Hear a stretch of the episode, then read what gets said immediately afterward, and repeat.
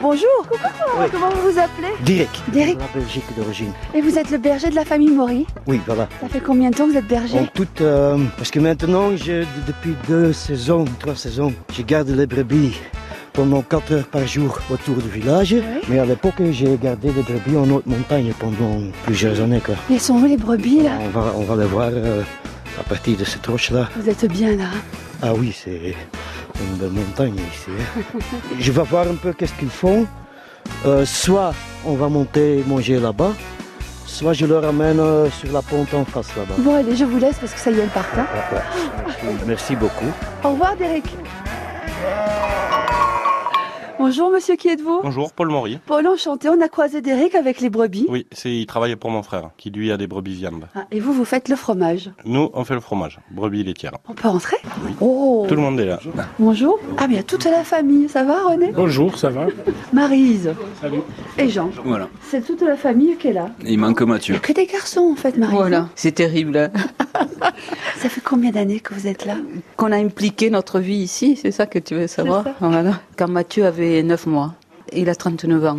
Mais c'est toute une histoire, c'est une histoire de, de toute une vie. C'est que René a ses origines, ses racines ici, et aussi qu'on est là.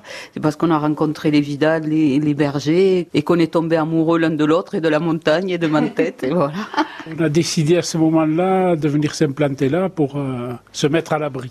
Mais en fait, c'est pour mettre nos enfants à l'abri. Ouais. Donc, je ne sais pas, il faut leur demander à eux s'ils se sentent maintenant euh, L'abri de quoi C'est ça De la société de la société. Nous, on sentait qu'à l'époque, la société allait euh, virer d'une certaine manière et qui ne nous convenait pas. Donc, on est venu se mettre à l'abri là. Se mettre à l'abri, c'est mettre, un- c'est mettre à l'abri euh, un amour, un usage, et c'est en même temps cette rencontre avec cette terre, cette, quand on dit la terre nous a accueillis, c'est aussi de défendre ces- cette terre, quoi, quelque part, cet usage, cette vision de la vie des bergers qui, qui pour nous, nous touchait au cœur. Vous vous rendez compte quand même que c'est quelque part une chance d'avoir cette vie-là Oui, je suis euh, totalement conscient. C'est pour ça que je suis revenu. C'est pas toujours facile. Hein.